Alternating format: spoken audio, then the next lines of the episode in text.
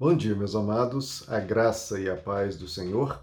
Eu sou o pastor Rômulo Pereira, da Igreja Batista Palavra da Graça, e hoje eu queria fazer mais uma reflexão com vocês sobre o papel das Escrituras na vida do cristão. Fizemos já dois vídeos, o primeiro mostrando que quem cita as Escrituras nem sempre está correto, porque o próprio Satanás citou as Escrituras. Porque muitas vezes os cristãos tratam assim, ah, mas está escrito, alguém citou a Bíblia, então fim de assunto. Não, não mesmo. Porque o próprio Satanás citou as Escrituras e contra o próprio Deus. Então, uma mera citação das Escrituras não é certeza de verdade, porque ela pode estar descolada do seu contexto, pode estar totalmente distorcida, totalmente utilizada de uma maneira equivocada e para causar o mal. Vimos no segundo vídeo que aqueles que queriam matar Jesus citavam as Escrituras contra Jesus e contra o próximo, até mesmo para gerar uma morte. Agora vamos aqui a uma terceira passagem que vai nos esclarecer bastante, penso eu. Eu vou ler aqui para vocês Marcos, capítulo 10, a partir do verso 2, um texto bem conhecido que nos diz: Alguns fariseus aproximaram-se dele para pô-lo à prova, olha só, perguntando: é permitido ao homem divorciar-se de sua mulher? O que Moisés lhes ordenou? perguntou Jesus. Então, olha só, Jesus aponta para as Escrituras. Então, ele pergunta: bom, esse é um questionamento de vocês, então vamos, vamos à Bíblia, vamos às Escrituras. O que a Bíblia nos diz? É isso que Jesus pergunta: é isso. O que Moisés nos diz? O que Moisés deixou registrado nas Escrituras? Então, eles vão responder. Eles disseram: Moisés permitiu que o homem lhe desse uma certidão de divórcio e a mandasse embora. Isso está correto, está registrado nas Escrituras. Respondeu Jesus: Olha, agora vamos ver como Jesus trata essa questão. Respondeu Jesus: Moisés escreveu essa lei, verdade, Jesus confirma. confirma. Agora, Moisés escreveu essa lei por causa da dureza de coração de vocês por causa da dureza de coração de vocês. E aí ele vai explanar qual é o ponto real e verdadeiro. Mas no princípio da criação, Deus os fez homem e mulher. Por esta razão, o homem deixará pai e mãe e se unirá à sua mulher, e os dois se tornarão uma só carne. Assim já não são dois, mas sim uma só carne. Portanto, que Deus ajuntou, não separe o homem. Eu tenho toda uma pregação explicando esse verso e a continuação dele, inclusive em outras passagens por exemplo, Mateus 19, que trata dessa mesma questão, mas põe uma informação importante, que a pergunta deles, na verdade, é: pode um homem se separar de sua mulher por qualquer motivo? Porque esse é um debate teológico acalorado na época de Jesus. Havia duas correntes muito fortes da época, uma do rabino Shammai e outra do rabino Iléu, que debatiam essa questão, em especial esse ponto central que Mateus 19 enfatiza, por qualquer motivo. Pode se divorciar por qualquer motivo? Deu na telha? Inclusive tem uma citação que diz de um judeu, né? A mulher queimou o feijão. É motivo de divórcio? Então havia esse debate, eu tenho uma pregação, eu vou deixar aqui na descrição, e vocês podem, e recomendo que ouçam para entender o contexto histórico e cultural do que estava acontecendo. Mas o foco aqui não é o tema do que está dito. Não é essa questão do divórcio. O foco que eu quero tratar é o papel das Escrituras. Porque olha o que Jesus diz. Por causa da dureza do coração de, de vocês, que Moisés permitiu isso. Então o que estamos vendo, queridos? Jesus dizendo, dizendo explicitamente que na Bíblia foi algo registrado que era fruto da dureza de coração das pessoas. Uma permissão concedida por Deus para seres humanos de coração duro. Então veja, não é o que Deus queria, não era o que Deus pensava, não era o coração de Deus, não estava de acordo com o caráter de Deus, mas foi registrado na Bíblia. Foi registrado na Bíblia algo que não era a real intenção de Deus, a verdade, a verdadeira revelação, o verdadeiro caráter de Deus não estava colocado ali. Mas, pelo contrário, foi colocado algo que era da dureza de coração do ser humano. Foi colocado. Por quê? Porque, como eu expliquei em outro vídeo, dado o contexto da época, o contexto histórico e a situação do entendimento das pessoas, era o que elas conseguiam absorver. Eu já expliquei isso em outros vídeos. Não tem como você pegar uma criança de 5 anos de idade, 5 anos, 5, e tente ensinar física quântica a ela. Ela não vai entender absolutamente nada. Em geral, nem para um adulto como eu e você, talvez não entenderíamos física quântica se alguém nos explicasse. Em todos os seus detalhes, em toda a sua profundidade, não conseguiríamos compreender. Por quê? Porque não temos condição. Então Deus muitas vezes quer revelar algo ao ser humano, mas o ser humano não tem condições de absorver. Não tem. Por causa da dureza do seu coração. Deus quer falar. É linguagem natural, só que se falar, a pessoa não entende, não compreende descarta. Então não, tem, não tinha como falar um povo iletrado, um povo quase na barbárie, meio selvagens, de coração extremamente duro, de dura cerviz, não tinha como ensinar a profundidade do amor, profundidade do cuidado, profundidade do relacionamento homem mulher como Deus quer. Nem hoje não consegue entender. Até hoje não se consegue formar um real relacionamento sadio homem mulher, quanto mais naquela época. Então Deus permitiu por causa da dureza de coração das pessoas daquela época, que ainda, em boa parte, permanece ainda hoje. Então veja a situação de Deus. Deus quer ensinar física quântica para o ser humano em relação a caráter, em relação à ética, em relação a amor, em relação a sentimentos, em relação à profundidade, em relação à espiritualidade, e o ser humano está no beabá. Está ainda analfabeto. Então Deus vai fazer o quê? Vai, vai falar física quântica? Não, porque eu não vou entender nada. Então Deus vai colocar ali, olha, 2 mais 2 é 4, 2 mais 3 é 5, a ou B e A forma Bá. Então é isso que Deus faz. Então, quando você lê algo nas Escrituras, tenha cuidado, porque às vezes você está lendo ainda o Beabá.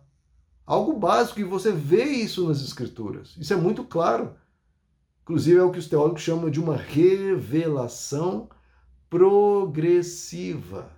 Deus foi se revelando à humanidade de uma forma cada vez mais profunda até o ser humano conseguir chegar na plenitude dos tempos, poder receber Jesus minimamente.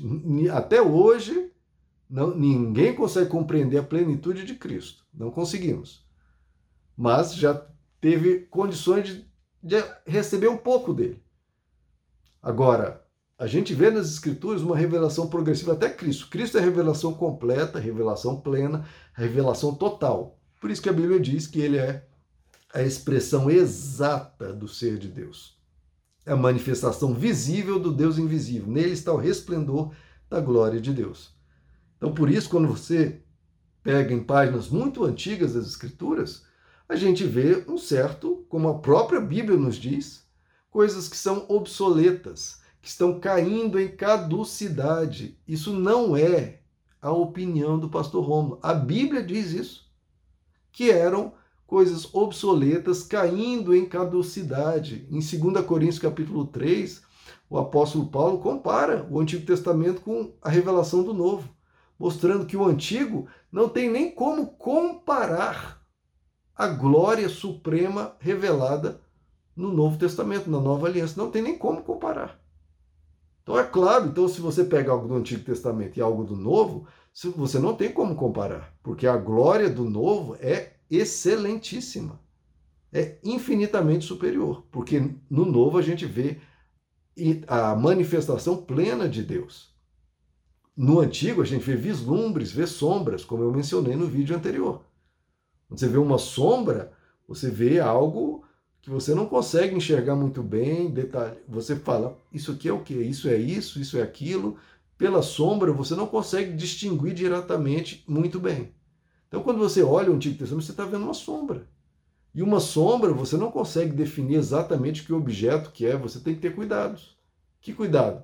Hoje você tem o objeto da qual veio a sombra. A sombra está incorreta? Não, só que ela é ela tem os seus limites, tem as suas limitações, mas nós temos acesso ao objeto em si, que é Jesus.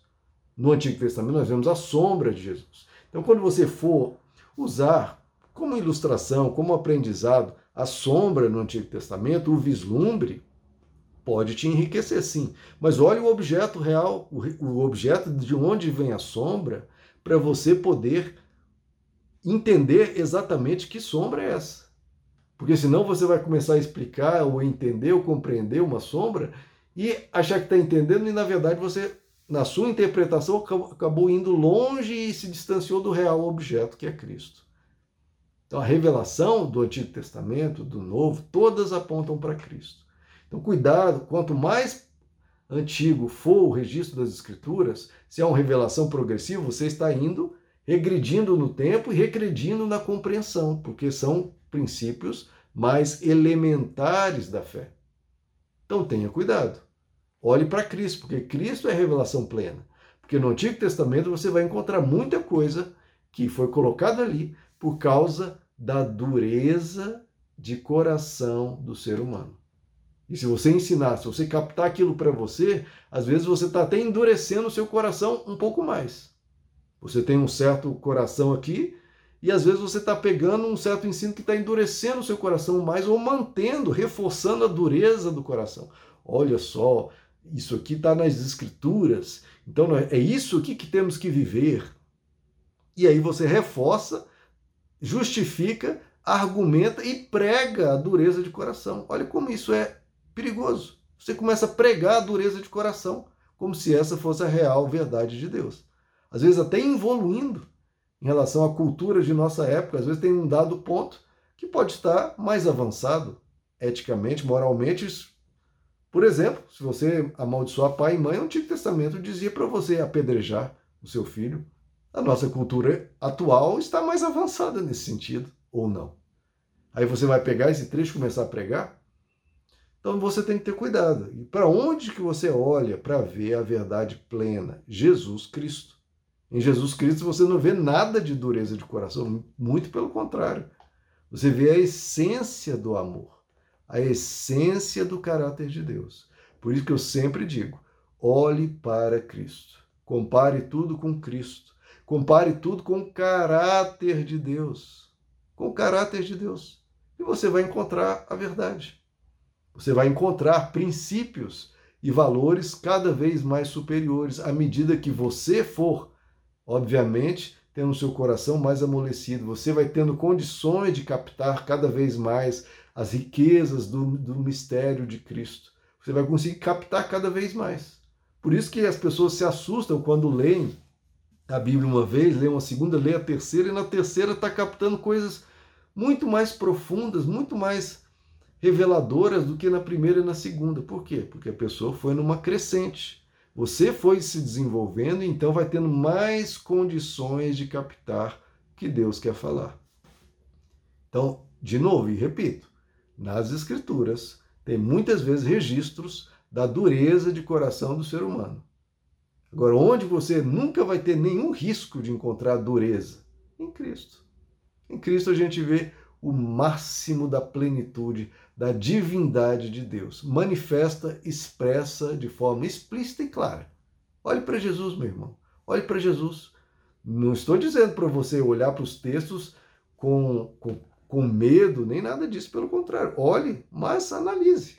Analise por Cristo, analise com o Novo Testamento, analise de novo, olhando para o caráter de Deus, e você vai conseguir entender o que foi algo de uma época, de um período, de um tempo, e que depois a revelação em Cristo, mesmo ao longo da Bíblia, e depois em Cristo, foi aquilo aprofundado, foi melhorado, foi é, é, avançou, evoluiu, melhorou.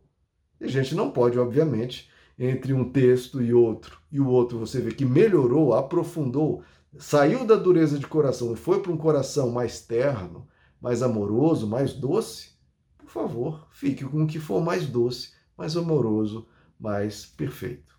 Meus amados, que Deus lhes abençoe. A graça e a paz do Senhor.